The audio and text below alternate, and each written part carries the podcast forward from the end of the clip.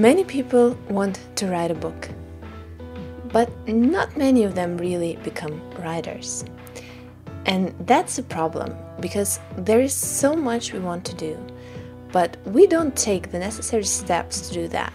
People want to be athletes, people want to be artists, people want to paint or write or travel, uh, do something exciting, but they never become these people.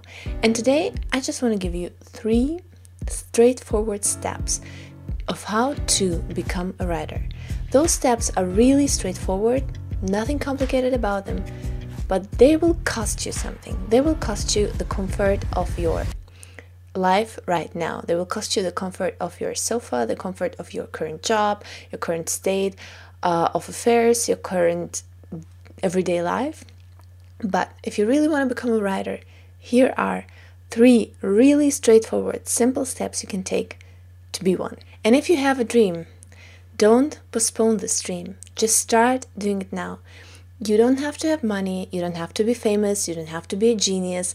Whatever dream this is, it doesn't have to be writing, it can be art, it can be painting, being an artist, being an athlete, whatever it is, I just um yeah, I specify it on the writing part, but you can use those tips for everything you want.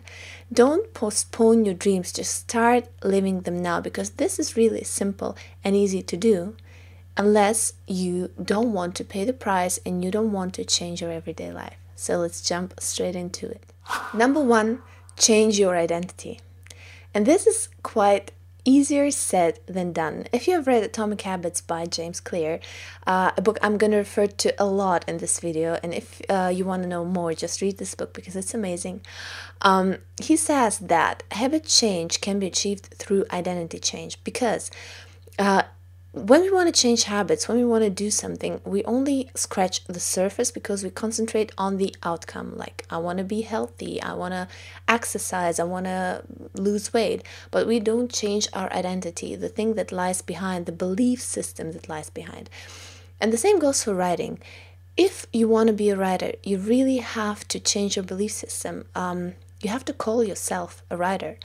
And it's a really hard step to do because. Um, we think in order to call ourselves writers, we have to be successful, write a bestseller, release 10 plus books, and so on. No.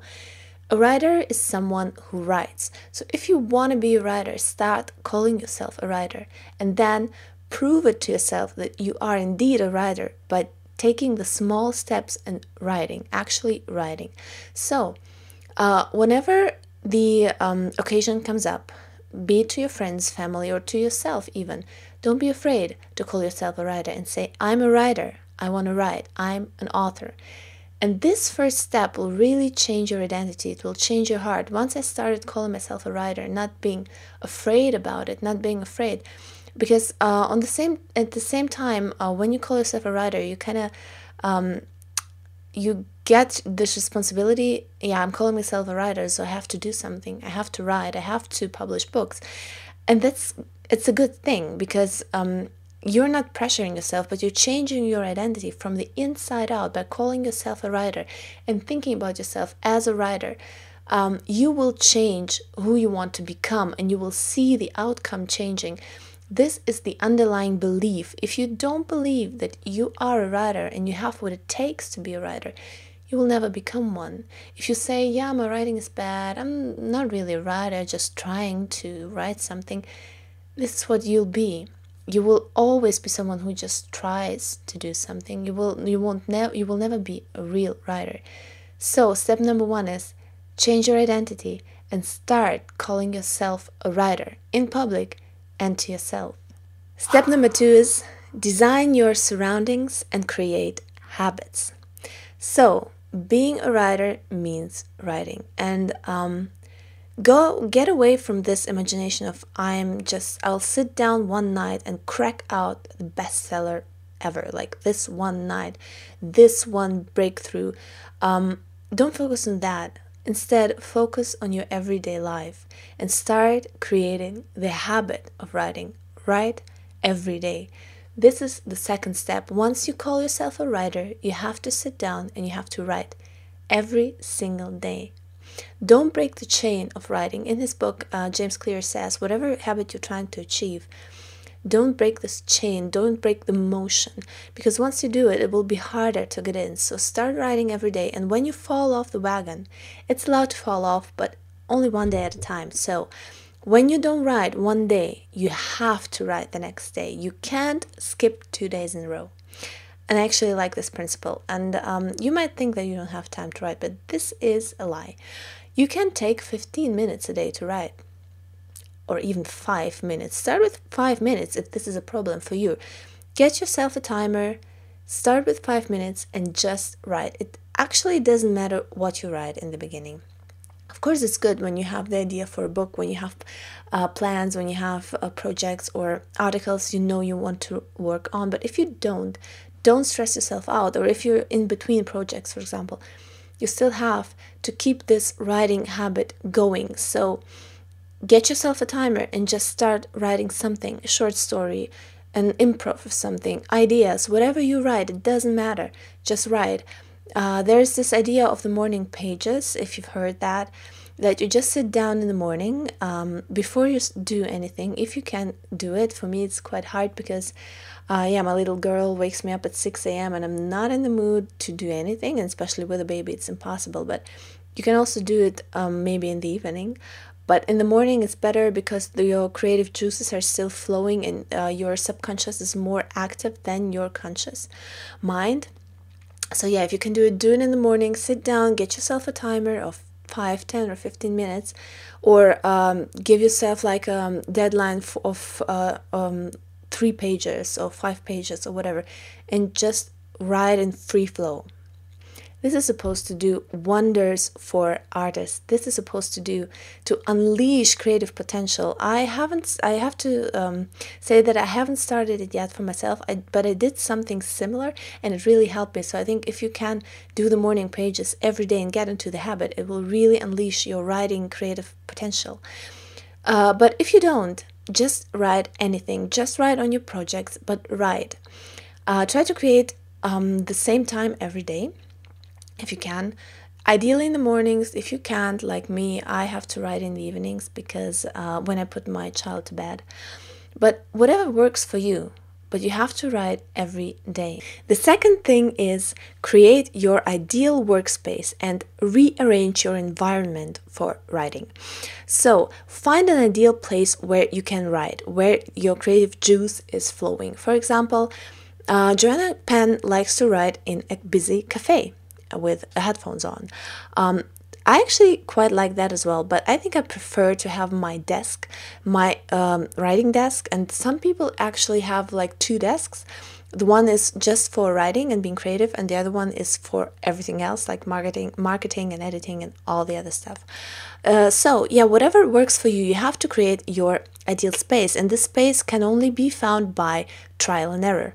So try things out and see what works for you. And the other thing about um, surroundings is tell people not to disturb you. So if you're writing for 15 minutes, 20 minutes, an hour or two, or whatever, tell people in your environment, your spouse, your roommate, whoever could disturb you in that very moment, tell them to not disturb you because this is a really important time. If you want to get into the flow state of writing and if you want to be effective in this short amount of time where you write, you have to tell people that this time is important for you and you don't want to be disturbed unless it's an emergency, of course. And the other thing, turn your phone off turn it to um, airplane mode or um, there are like apps that can be programmed to turn off your um, internet or uh, different social media apps uh, for a certain time and you can't really you can't um, like go back to them in that amount of time. I think the one of the apps is called freedom. So um, yeah do that and create your environment so you are not um, tempted to go to social media to the internet and be distracted from your writing. Be really intentful about it and create your environment to help you reach your goals and build your habits. And on the other hand, you also get like a, a trigger for that. So, every, you know, every time I go to a cafe or to this particular cafe, I'm writing, or every time I sit down at this desk, I'm writing, or every time I put on my headphones, I'm writing, or I sip on my morning coffee, I'm writing. And whatever this trigger is for you, you help your brain create a trigger that sets off the habit loop. And the other thing about the habit and the creating of your environment are the people that, that surround you. So try not to be with people who discourage you, who, uh, yeah, destroy your dream, who tell you that this is nonsense, you will never be a writer, pursue a normal career, be like everyone else, and so on and so on. Try to stay away from those people. And on the other hand, find yourself people who will encourage you and who are at that point where you want to be. Find yourself mentors that you can follow. And if there are no mentors around you in your environment, with your friends, find mentors online. We live in an amazing world where you can really follow people and find mentors online and people who inspire you, who are at that point where you want to be. Like for me, uh, it's Joanna Penn, for example, and I always listen to her podcast and I love her philosophy about writing and being a businesswoman and the way she builds her business. And uh, she's somebody who is um, someone I look up to and someone someone who encourages me every week and every day that this is possible and this that I can get to that point in a certain amount of time. So find yourself people who will encourage you, build your environment in order to encourage your habit, in order to, in order to build your habit, because willpower alone will not suffice. If you think that you don't have to create your environment, change your friends, um, and build a habit, and that you can crack out a novel in a night, this might work for a certain amount of time, or maybe for one book but it will never be a strategy that is lasting for a long time and it will never make you a writer. A writer is someone who writes regularly, and in order to build that habit, you have to change your identity and then you have to change your environment in order to help yourself build that habit for a long time. And there was actually a great story in Atomic Habits that really inspired me uh, about a professor at the University of Florida, I think it was, who um, had two groups of students, photography students, and he divided the he divided his class at the very beginning into two groups. One of the groups would be graded on the quality of their photo. They had to submit one single photo, which had to be perfect, and the quality of this photo would be graded. The other book would be graded solely on the quantity of the photos. So, no matter how good they are, just the sum of the photos would make the grade. And he was surprised to find that the best photos were in the second group and the quantity group. Why is it? Because those people they just um, they just did things. They just shot pictures and they started experimenting with things. They t- started to try out new things, and they got the better photos than those who just sat there and were planning and thinking and you know um, planning the perfect picture and this is the same with writing. You don't have to, uh, I think it's good to invest into craft, it's good to take courses, it's even better when you then sit down and start writing.